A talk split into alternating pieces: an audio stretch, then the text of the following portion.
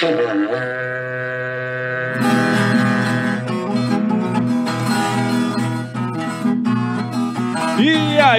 Pessoa! Seja bem-vindo, muito bem-vinda ao Canivete Cast, o podcast da Nutripura, que tem como obrigação preparar o pecuarista para o futuro, elevando o patamar da pecuária brasileira. E nesse episódio aqui nós vamos falar sobre questões básicas, mas nem tão básicas assim, relacionadas ao manejo de pastagem. E para falar com a gente sobre isso, eu tô aqui com o Fernando Ongarato, que é zootecnista pela Universidade Federal de Santa Maria, a nossa querida UFSM, onde também concluiu seu mestrado em forragicultura e possui também doutorado em forragicultura e gases de efeito estufa pela Universidade Estadual Paulista, nossa querida Unesp. Hoje ele é pós-venda na Nutripura. Fernando, muito obrigado por estar aqui com a gente e seja bem-vindo ao Canivete Cast. Olá, Paulo, muito obrigado pelo convite. Estou muito feliz de estar aqui podendo gravar esse episódio hoje com vocês e uma alegria muito grande. Vamos poder explorar um pouco mais do meu conhecimento levando a outras pessoas também. Vamos lá, vamos lá. Vamos conversar sobre manejo de pasto. Todo mundo gosta de falar sobre manejo de pasto, né? Mas antes da gente entrar nesse tema aqui do, do episódio, eu acho que seria muito legal você contar uma história aí, a sua história aí pra gente, cara. Bom, então, Paulo, como eu costumo falar, eu sou gaúcho de São Bernardo do Campo. Né? Eu nasci em São Bernardo do Campo.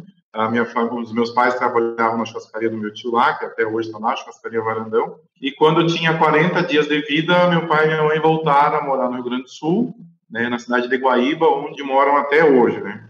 E eu, então, quando acabou o ensino médio, fui fazer graduação e comecei a fazer minha graduação em zootecnia lá na Federal de Pelotas, antes de Santa Maria. E, é, e, eu tenho o hábito de ler, Paulo, eu gosto muito de ler. Dizem que eu só perco para ti nesse quesito, né?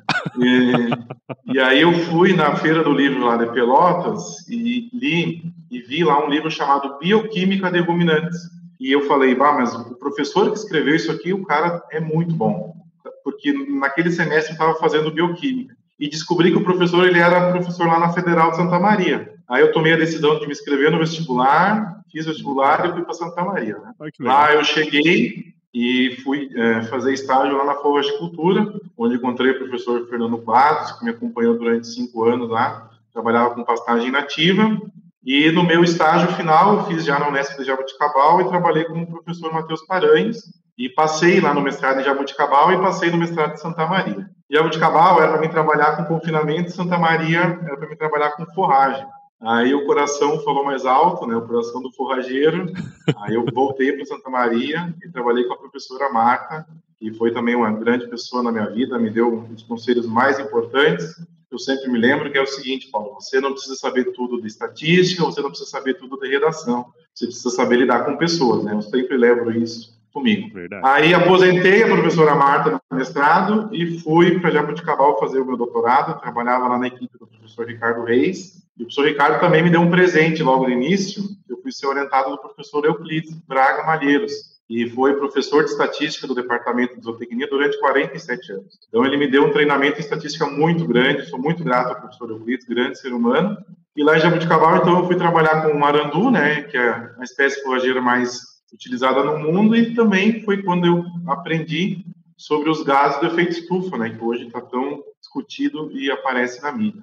Uma coisa interessante aí que você comentou, né? E que passou batido para quem tá ouvindo, provavelmente, é que hum. sua família é, tá, tá espalhada pelo Brasil aí com churrascaria, né? Todo, todo lugar Exatamente. do Brasil, cada cidade tem um gaúcho que tem uma churrascaria. Só que tem um negócio que você me contou em off, que eu não poderia deixar de falar nesse episódio aqui, antes da gente falar de pasto, é que. Uhum. Conta você essa particularidade aí da sua família, cara. Tá, bom. Algumas pessoas já sabem, e eu vou contar agora, que foi uh, o tio do meu pai, em algum grau também tio da minha mãe, a pessoa que fundou o sistema de rodízio no mundo, né? Uh, esse tio do meu pai se chama-se Albino Ongarato, e ele criou então o sistema de rodízio. A história, Paulo, é mais ou menos assim. Isso era lá na década de 70, lá na cidade de, de Jacupiranga, em São Paulo, e tinha então a festa do padroeiro da cidade lá. E daí, antigamente, as churrascarias eram bem mais simples do que é hoje, né? E as pessoas chegavam na churrascaria e pediam, né? Eu quero costela, eu quero fraldinha, eu quero frango, e o espeto ia, ia na mesa do cliente. Nesse dia, é, em função da festa do padroeiro na cidade, tinha muito movimento na churrascaria e o garçom se perdeu, ele começou a trocar os pedidos. Aí ele chegou para o seu Albino Garato e falou: Seu Albino, estou perdido, o que a gente pode fazer? Ele falou: Vamos fazer o seguinte, passa tudo para todo mundo. E assim nasceu o sistema de rodízio, né? Primeiramente com carne, e depois se espalhou pra tão tudo. grandiosamente aí mundo afora. É, o Brasil é o país do rodízio, né? Exatamente. Foi Olha só família que Garato que inventou o rodízio. Que legal. Aqui lá no sul chama espeto corrido, inclusive, né? Exatamente. No dia de devia estar tá, devia tá bem corrido, inclusive, né? Para passar o É, imagina. é legal, cara. É legal e interessante saber dessas histórias, né? Porque hoje, pô, esse é um sistema que está amplamente difundido no Brasil. O pessoal de fora vem para uhum. cá, não entende muito bem, né? É. Vai no rodízio e, e pra gente que quer, quer fazer alguma, alguma é, gracinha, vamos dizer assim, né? Levar alguém para fazer alguma coisa, é. leva num, num, rodízio de qualquer coisa, né? Então, muito legal Exatamente, saber dessa história. É. Mas a gente gosta muito de histórias, obviamente, mas viemos aqui para falar sobre pasto, né, cara? Então, Exatamente. É, é, uma coisa, cara, que eu queria começar aqui esse, esse bate-papo, né, é que, por mais que, bom, você trabalha com isso já há muitos anos, né, tem, tem uma carreira aí uhum. focada, inclusive, na cultura. só que, em linhas gerais, eu percebo, não sei se você tem essa mesma, essa mesma percepção, que muitas vezes, uhum. até mesmo o produtor ou técnicos em maneira geral, eles acabam não pensando muito nos conceitos básicos da forragicultura, né? Como, por exemplo, o que é pasto. então, teria como você falar pra gente, cara, o que de fato é pasto, como que você define isso aí, pra gente começar essa, essa resenha aqui, cara? Certo. Assim, Paulo, eu, quando eu decidi fazer estágio, eu, eu tive o seguinte entendimento, se eu entender o que é pasto, eu posso produzir qualquer um tipo de ruminante, qualquer tipo de herbívoro. Então, eu dediquei 10 anos da minha, da minha carreira e sigo até hoje trabalhando no Tripura com o pasto, né? Então, as pessoas falam o pasto como se fosse uma entidade, assim, elas não têm um conhecimento sobre aquilo. E essa é a minha bandeira como profissional, é um assunto que eu sempre falo que é pasto, toda vez que eu vou numa fazenda eu começo a falar uh, sobre isso. Quando a gente começa a falar assim, o que é pasto, a gente precisa entender que a unidade básica do pasto são os perfilhos, né? O perfilho basicamente tem a raiz, o colmo, né, o talo, como as pessoas falam, as folhas e lá no final do seu ciclo ele tem a sua inflorescência. E aí esses perfilhos eles estão sob influência de seis fatores, tá? que é a luz, temperatura, água, fertilidade do solo, estrutura do solo e o manejo. Então, quando a gente começa a ter esse jogo dentro da nossa cabeça e começa a raciocinar dessa forma, a gente sai daquele achismo, né, assim, ah, eu acho que está acontecendo isso, eu acho que é culpa disso. Não. A gente senta, analisa esses seis fatores e começa a entender melhor. É, os, o passo, né, os perfilhos, eles têm o seu desenvolvimento individual, e esse desenvolvimento individual que a gente estuda através da, da coleta, da, da rota de coleta chamada morfogênese, os perfilhos, um influencia o outro. E essa influência de um sobre o outro determina a estrutura do pasto, né? E essa estrutura do pasto é o que vai determinar o bocado, a massa do bocado e, por fim, o consumo e o ganho médio do animal, né? Uhum. Então, tudo isso está interligado. Então, o pasto, ele é uma comunidade de perfilhos que está sob influência de luz, temperatura, água, fertilidade, estrutura e manejo, e tudo isso está uh, tá interligado. Então, a gente tem lá a massa de forragem, a taxa de acúmulo, e a variável que é a mais utilizada por ser simples né, na condução do manejo do pastejo, que seria a altura, né? Uhum. É, então, e, e é até interessante você tocar nesse assunto, né? Porque eu lembro quando eu estava na faculdade, né?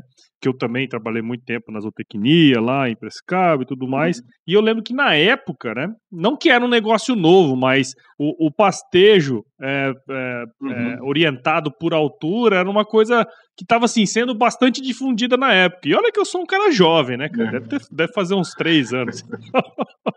Brincadeiras à parte. Eu acho muito interessante porque foi naquela época que, assim, já tinha esses conceitos, mas uhum. a aplicabilidade no campo estava sendo uhum. difundida muito naquela época. Inclusive a Embrapa dava aquelas réguas para os produtores, uhum. né? Você uhum. provavelmente deve ter visto já muita coisa nesse sentido, né, cara? E aí eu queria saber, nesse sentido, você falou do, do manejo por altura. Tem como você explicar para a gente como é que funciona é, é, esse tipo de manejo para a gente? É, é o bom que tu comentou desse, desse contexto histórico, Paulo, que assim, ah, antigamente as pessoas tratavam a floricultura como se fosse uma lavoura, né? elas não tinham o entendimento que o, a lavoura ela tem que ter o seu crescimento, o estabelecimento das folhas e a produção dos grãos. E o pasto é diferente disso. A pior coisa que a gente pode fazer com um pasto é não colocar um animal para pastejar ele, né? Hum. Então a gente tem que ter uma condução da melhor forma possível e nisso a altura de, de manejo é a ferramenta mais fácil. Existem é, N formas de você conduzir o pastejo, mas a, altura, é a, a, gente fala alturas clássicas, por exemplo, se você for manejar marandu em lotação contínua, é 25 centímetros. O rotativo para mombaça é 80 centímetros de entrada e 40 de saída. Por trás de todas essas simples alturas que a gente comenta, existe uma ciência muito grande em relação a isso, que começou lá na Nova Zelândia, e isso foi veio para o Brasil depois para ser estudado nos pastos tropicais, né, especialmente as braquiárias e os pânicos. Então essas alturas elas estão ligadas com o índice de área foliar crítico que cada uh, que cada espécie forrageira apresenta. Esse índice de área foliar crítico também determina uma determinada interceptação luminosa e a gente sabe que a interceptação ela tem que ser até 95% da interceptação luminosa. Uh, nesse ponto, a gente tem o máximo de produção de folhas sem o acúmulo de material morto, sem o acúmulo de pomos, né? Então, a gente procura levar... Então, a gente traduz é, essa índice de área foliar e essa interceptação luminosa pelas alturas de manejo, sabendo que naquela altura de manejo vai ter uma maior quantidade de folhas que, por conseguinte, vai permitir ao animal desempenhar um maior ganho médio diário. É, cara, e, e, é interessante, né? Porque eu lembro na época que, que eu estudei essa parada aí, é que é, já faz um tempinho, vamos ver se eu recordo, se eu estiver falando besteira, você me fala, uhum. que essa ideia, ah, lá na Nova Zelândia, não tem pastagem tropical, né? E essa ideia de, uhum. de você trabalhar 95% da interceptação luminosa era uma ideia que eles já tinham lá e foi testado aqui, né? Uhum. E aí, todo esse trabalho que foi feito incansavelmente lá no passado, de traduzir, acho que é essa palavra que é o principal, né, cara? É traduzir é. toda essa complexidade que é um, uma comunidade de perfilhos, né? Para você. Exatamente. Até fica simplista, né? Parece que é muito fácil, né? Mas não é bem assim, né, cara? É, é, tinha que vencer duas barreiras, né? Primeiro era o preconceito em relação às pastagens tropicais. Se você pegar os livros mais antigos, nossa, não, a pastagem tropical não dá desempenho, a pastagem tropical tem muito como, é ruim, não pode, né? Porque assim, o, o, grosso da produção do Brasil está no Sudeste e Centro-Oeste. A gente não pode semear azevém nessa condição, não tem uhum. como, impossível, né? Uhum. É, e depois, então, é esse, a segunda barreira, então, era informar, né, e fazer com que o produtor adotasse essas medidas que a gente utiliza, né, traduzindo todo esse índice de área foliar, essa interceptação luminosa, e tornando algo prático. Né? Existem, por exemplo, manejos por oferta, só que assim, é difícil você quantificar isso, né? tem uma variação muito grande. E a altura é extremamente simples, instantânea, você pode estar medindo duas, três vezes na semana e está dando um ajuste muito fino no seu passo. É, e, e, até essa questão que você falou, né, de fazer por oferta, o olho tem que estar tá muito, muito bem treinado para você conseguir fazer isso, né, cara? Não é um negócio tão simples e a maneira de traduzir, eu acredito que a altura é, foi, foi o jeito, inclusive, que popularizou, né? É, exatamente. Aqui a gente, os nossos clientes, a gente sempre orienta que façam esse manejo por altura e quando tem alguém na propriedade que, é, que mede, aí nós temos assim total segurança no manejo, né? Então facilita bastante a gente. Se a gente fosse né, sem críticas, mas sem optasse em manejar por oferta, ia ter que cortar massa de forragem, estimar uma taxa de acúmulo, e isso ia demorar muito tempo, né? A gente sabe que essa dinâmica de crescimento vegetal não, não pode esperar tanto, a gente tem que estar tá intervindo no sistema aí para ser da melhor forma possível. É, justamente, né? Ainda mais numa época que tem sol e água e o cara botando nitrogênio é. ali, o negócio vem que vem mesmo, né, cara? Como diria Exatamente. o professor Moacir, tem hora que você consegue chegar perto e você escuta ela crescendo, né? Exatamente. Ela cresce na sua frente. É, logo que tem, tem relatos assim de, de clientes nossos que tem um solo muito fértil, e nas primeiras chuvas da estação nós já temos que ir lá correr soltar pastejo e tomar uma atitude para não deixar o pasto passar, porque é justamente isso, né? tem um crescimento muito grande. É, é, inclusive você coloca antes, né, dos 95% para poder rodar Isso. ali e não perder lá no final, né? Ah, ainda lembro de algumas coisas aí, Onga. Não, não, tá bom. Deus, a gente cria, Paulo, um gradiente com diferentes alturas no rotativo, para o pasto não chegar junto todos na mesma altura. É isso aí. Exatamente. Legal, cara. Mas assim, tem um, um lance, né? É, uma particularidade do, do nosso clima tropical é que cara, infelizmente, a gente não tem condições climáticas um ano inteiro para manejar esse pasto dessa maneira, né? Quer uhum, dizer, uhum. a gente tem ali um período do ano que tem água e outro que não, né? Especialmente aqui no centro-oeste onde a gente está falando, né? Uh, esse manejo que a gente está falando, ele acontece nesse esse período específico do ano, né, que, que é nas águas, e como uhum. comentei antes, tem essa série de particularidades. Pensando nisso, cara, nessa, eu acho que aí mora grande parte da complexidade desse negócio, né? Queria saber se você poderia falar para a gente um pouco como que a gente pode fazer uma programação bem feita para que a gente possa conferir um bom desempenho para os animais, não especialmente nesse período, né? E também que tipo uhum. de planejamento a gente pode fazer para o período que a gente não tem essas condições também, né? É, assim, eu tenho uma opinião que é um pouco contrária, Paulo, que eu não diria que seria uh, que a gente não tem sorte porque não chove durante uma determinada época do ano. Eu acho que é justamente a nossa sorte. Pode parecer muito contraditório, só que assim, sabendo que todo ano tem seca, todo ano você obriga as pessoas a se programarem. Eu que venho de uma realidade onde tem chuva no Rio Grande do Sul, verão e inverno, se a pessoa não se programa e acontece o que aconteceu nesse verão, né, é um problema. Você não se programou com silagem, você não tem feno na sua propriedade, e você está enfrentando uma seca. Aqui, a nossa condição do Sudeste e Centro-Oeste, a gente sabe que tem seca, então nós temos que nos programar. Uhum. Então, como tu comentasse antes, a gente pode estar tá fazendo silagem, muito bem-vindo, tanto de capins tropicais, basta ter uma correção com casquinha de soja para a gente chegar ao teor da matéria seca ideal e poder conservar essa silagem. Silagem de milho tem tecnologia para a gente armazenar isso e com uma qualidade nutricional elevada. E também tem uma coisa assim que eu me encantei muito quando eu cheguei aqui no Rondonópolis, que são os passos de integração né, de áreas de lavoura. Então a gente pode estar fazendo essa programação utilizando as águas, utilizar os passos de integração e quando apertar mais no final da estação, antes da volta das chuvas, a gente está utilizando a silagem.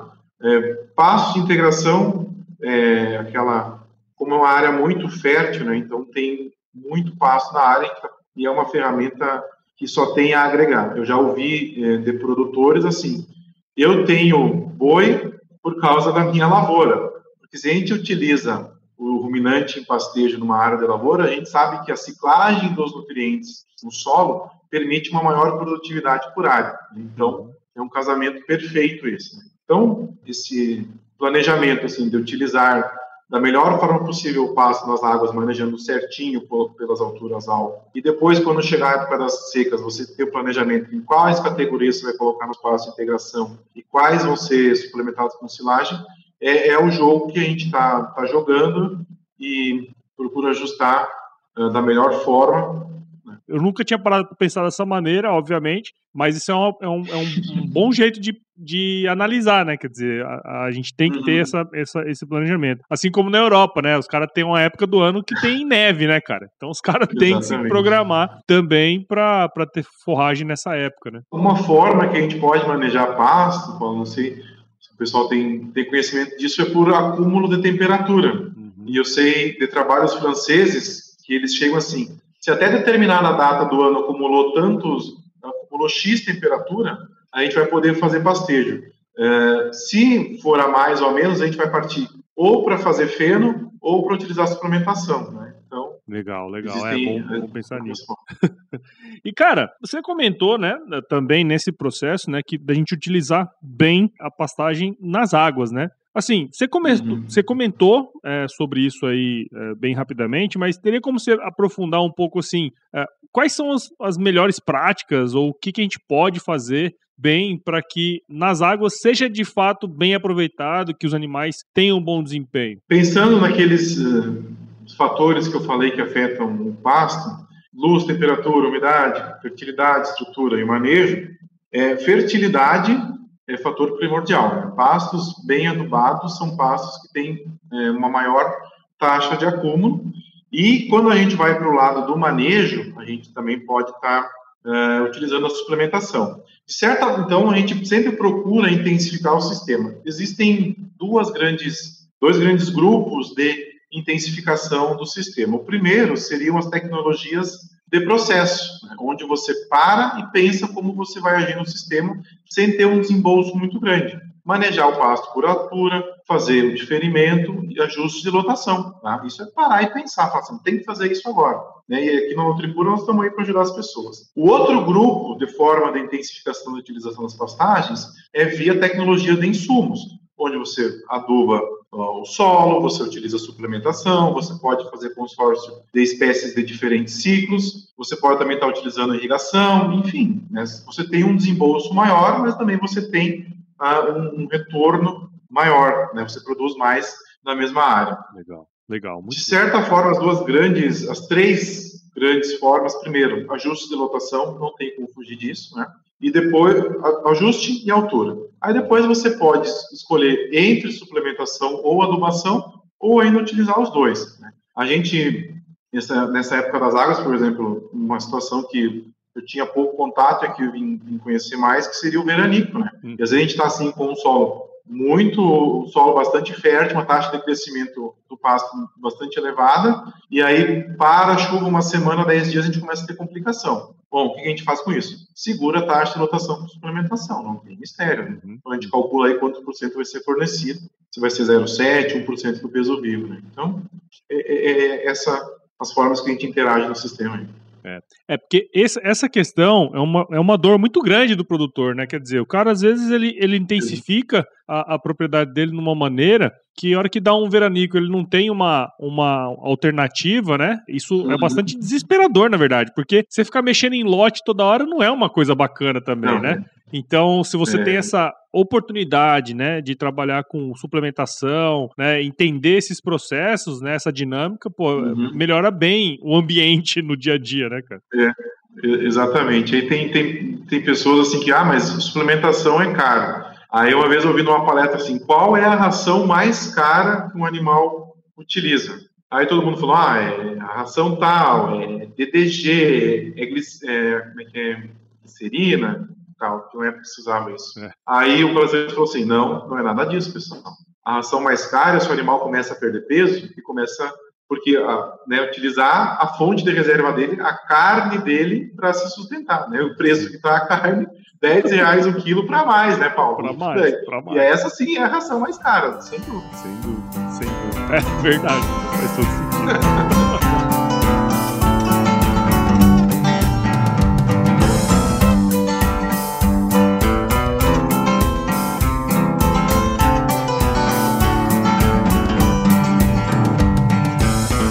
Fernando, fala pra gente, cara. Eu acho que, pô, você, você deu uma, uma visão bem interessante, né, dessa questão relacionada ao manejo e tudo mais. E você comentou lá na, na, na introdução, na sua história, que você foi passar a conhecer mais e ter mais acesso ao conhecimento sobre emissão de gases do efeito estufa no seu doutorado, né? E, cara, uhum. a gente, até no episódio anterior, a gente falou um pouco sobre isso também com o Guilherme, né? E Diante uhum. disso tudo que a gente falou hoje aqui sobre forragicultura, porra, como que você utiliza esse pasto de uma melhor maneira, né, levando em consideração todos aquelas, aqueles itens que você comentou, né? Só que ainda assim, sai frequentemente na mídia essa questão relacionando a pecuária com o aquecimento global, emissão de gases, aquela coisa toda. Eu queria saber, cara, uhum. a sua visão como cientista, né, e obviamente profissional nesse setor, afinal, porra, uhum. você trabalhou aí mais de 10 anos na academia com essa,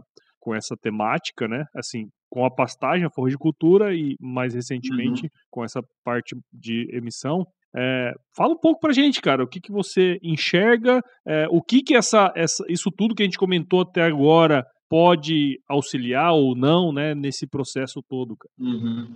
É, bom, Paulo, eu me lembro que quando eu estava no cursinho, meu professor de geografia sempre comentava: pessoal, vocês vão entrar na faculdade e a próxima década vai ser a década, a década da emissão dos gases do efeito estufa. Aí uh, eu fui ter acesso a essas informações lá no meu doutorado e eu fui estudar, Paulo, porque eu até tinha uh, um certo medo da área. Hoje, para mim, isso é um processo extremamente natural, extremamente natural. Eu tenho o seguinte entendimento, Paulo é, é, um ciclo. Todo dia nós emitimos uma determinada quantidade de gás do efeito estufa, e aí a parte que não aparece na mídia é que todo dia nós mitigamos uma grande parte disso, e às vezes mais. dependendo da estação do ano, temperatura, chuva e uma série de outros fatores. Nós temos uma atmosfera que 78% é nitrogênio, 20% é oxigênio e 1% é gás carbônico, metano, óxido nitroso e os outros gases raros lá na última coluna da tabela periódica. Uhum. E aí se criou uma construção narrativa com o inimigo, o melhor inimigo possível, um inimigo invisível, que é o gás. Né? Então, assim, se demonizou primeiramente o gás carbônico, aí depois se partiu para o CH4, né, o metano, e depois chegou o óxido nitroso. Bom, precisava de um inimigo e eles encontraram esse inimigo, que é a pecuária. Tá? Então, se criticou muito a emissão do metano entérico dos bovinos e a emissão de óxido nitroso quando a gente utiliza adubação nitrogenada nos pastos. Bom, só que apanhar parado é feio, né, Paulo? A gente tem que se defender. né? É e o Brasil tem bons pesquisadores. Né? E o Brasil é a maior uh, pecuária do mundo, a gente sabe disso. Então a gente começou a falar assim, mas peraí, eles estão falando isso pra gente, vamos checar se isso é verdade. Né? Por exemplo, o órgão máximo que rege essa questão ambiental no mundo é o IPCC, né? Painel Intergovernamental de Mudanças Climáticas. E o IPCC estimava que um bovino adulto emitia de 55 a 58 quilos de metano por ano. Aí lá na Unesp de Jabuticabal foi um dos locais que mais se pesquisou a emissão de metano entérico e todos esses dados foram abaixo de 50. E quando você utiliza a suplementação, você chega em dados de, de valores de 44 quilos, 46 quilos de emissão de metano por ano. Né? Já 10, 12 quilos menos do que eles estavam falando. Isso é em função da gente melhorar a digestibilidade da forragem consumida pelo animal. E também a gente também encurta o ciclo de vida desse animal. A gente está abatendo ele antes. Bom, ok, o animal já está resolvido o problema, a solução é isso. Quando a gente partiu para o lado dos solos, é, a crítica era em relação ao óxido nitroso, que é 310 vezes mais poluente que o gás carbônico. Beleza, o que a gente pode fazer em relação a isso? Utilizar fontes é, de nitrogênio menos voláteis, que nem o nitrato de amônio ou o sulfato de amônio, e também, é, aí o, o, ponto mais chave, né? O, esse órgão, IPCC, ele emite é, fatores de emissão, só que esses fatores de emissão eram baseados em dados não nacionais. Tá? Então, a gente foi pesquisar os dados nacionais desses fatores de emissão. Então, o fator de emissão para óxido nitroso de adubos nitrogenados era 1%. 1% de nitrogênio que era aplicado no solo era, era perdido na forma do óxido nitroso. O que, que é os trabalhos honestos de Abuticabal e o trabalho da Meté descobriu? Que não é 1%, é 0,2%, tá? ou seja, um valor bem inferior. Tá? Se você, se você for trabalhar com excreta, urina e fezes, esse valor seria de 2%. É, e o meu trabalho já encontrou o valor de 1,45%. Então, são valores menores, mas que causam um impacto muito grande quando a gente calcula a emissão de gás de efeito estufa. E aí, Paulo, vem a parte que, que me irrita, porque a gente só escuta falar assim, a emissão, a emissão, a emissão. E a gente esquece de falar que as pastagens têm, podem mitigar de 37 a 800 mil toneladas de CO2 equivalente. Né? Isso não existe outro setor pode estar tá contribuindo tão grande para essa remoção. Uhum. Né? Mas, Fernando, de 37 para 800 é uma diferença muito grande.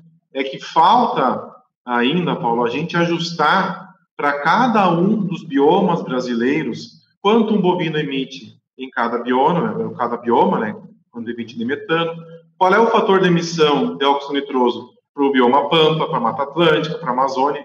E aí a gente vai ter uma, um real panorama do que seria a emissão e a, e a mitigação de gases de efeito estufa no Brasil.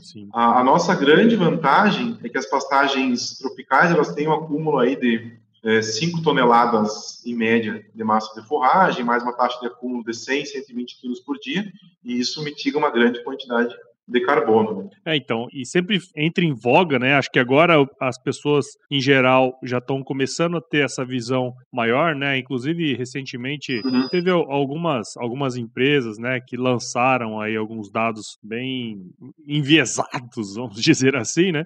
E, e eu fui uhum. analisar os comentários, né? E a maioria uhum. dos comentários falando justamente isso que você comentou. Quer dizer, vocês estão olhando só a emissão, mas não estão vendo o que nós chamamos de balanço, né? que é justamente Exatamente. a diferença entre emissão e mitigação, né, cara? Então, cada vez mais isso fica claro e a ciência vai avançando, né? Que lá era o paradigma da época e agora você já uhum. falou dados completamente diferentes aí, né, cara? Então tem que ficar bem de olho nisso, né? Quando a gente vai estudar essa parte, então assim, tem a parte de sequestro de carbono, a parte de pegada de carbono, e aí até pouco tempo atrás só se falava emissão, emissão, emissão, emissão. Hoje já se fala em balanço, né? Então, que é a emissão mais a mitigação e o saldo, que é o balanço. E também os, os relatórios que o Brasil todo ano gera é, em função da nossa assinatura, com o protocolo de Kyoto. E dentro dessas metodologias, todas as vezes que a gente for uh, trabalhar com pegada de carbono, que a gente estuda uma determinada faixa de vida da produção do bovino, mais especialmente, né, que é o mais criticado, por exemplo, a gente quer estudar a pegada de carbono de bovinos durante a recria nas águas. Toda vez que você intensifica o sistema, você consequentemente tem uma menor pegada de carbono, uhum. né? E a consequência disso é que você gera o efeito pulpa-terra. Você tem uma maior quantidade de bovinos na mesma área e você está preservando outra área que você não precisa estar tá revolvendo o solo, está movendo a vegetação nativa, né? Isso não é comentado. Sim, sim. É, eu fiz, a título de curiosidade, é, se eu pegasse os dados do IPCC e os dados nacionais, né? E a gente, uh, se pegar os dados do IPCC, a gente emite 6,2 toneladas de CO2 equivalente em um hectare. Só que nós temos uma taxa de lotação de 0,9 UA por hectare. Se a gente pegar os dados nacionais, a gente tem uma emissão de 4,5 toneladas. Só que nós temos uma taxa de 3,8 UA por hectare, ou seja, quatro vezes mais. Né? Então, o efeito culpa terra grande e uma baixa pegada de carbono. Isso. E eu quero que isso toda vez se torne mais público, né? É o que nós vamos fazer com esse episódio aqui, cara. Vamos fazer um barulho desse negócio aí. e, cara, eu lembro que você comentou da, o que você chama de efeito popa-terra, né? Porque eu trabalhava no IMEA aqui em Mato Grosso, a gente fez um estudo. É, eu não vou lembrar, obviamente, os números agora de cabeça, mas é justamente isso, né? Que a gente chamava de desmatamento evitado. Né? Quer dizer, se a gente pegar uhum, a, a, a, produtividade, o tanto que ela cresceu nesses últimos anos, ela evitou que fosse desmatada uma grande parte da área que hoje ainda está intacto, né? Inclusive, nós temos uma das maiores áreas intactas ainda no mundo, né, cara? Então, isso mostra o tanto que, óbvio que é, a gente não vai falar que não, não tem como melhorar, óbvio que tem como melhorar, né? Afinal, quando a gente fala Sim. que o animal tá, tá emitindo mais, quer dizer que o desempenho dele tá menor, né? pra gente isso não é legal, né? É, exatamente. Então, assim, aí a gente foi buscar informação, Paulo, que condiz exatamente com isso que tu disse. É, então, a gente percebeu que produzir mais poupa terra, menor pegada de carbono, e o Brasil tem é, como eu falei antes, né, apanhar a parada é feia. Então a gente já se defendeu. Não, né, falta só a gente dar esse ajuste fino né, dentro dos biomas brasileiros para saber, para a gente estar tá, uh, mostrando à sociedade o real balanço né, dos gases de efeito estufa do uhum. Brasil. Né?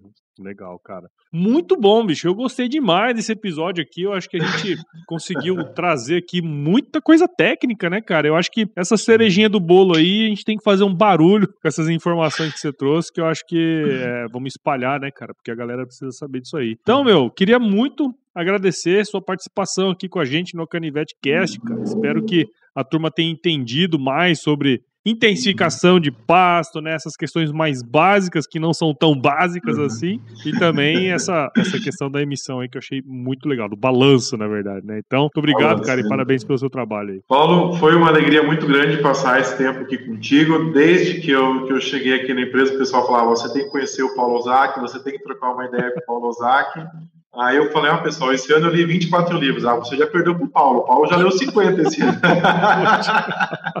então, que bom saber que você também compartilha desse, desse, desse hábito de leitura e fico muito feliz em poder estar levando a informação aos produtores, aos nossos clientes, à comunidade de uma maneira geral, para a gente trocar alguns paradigmas, né?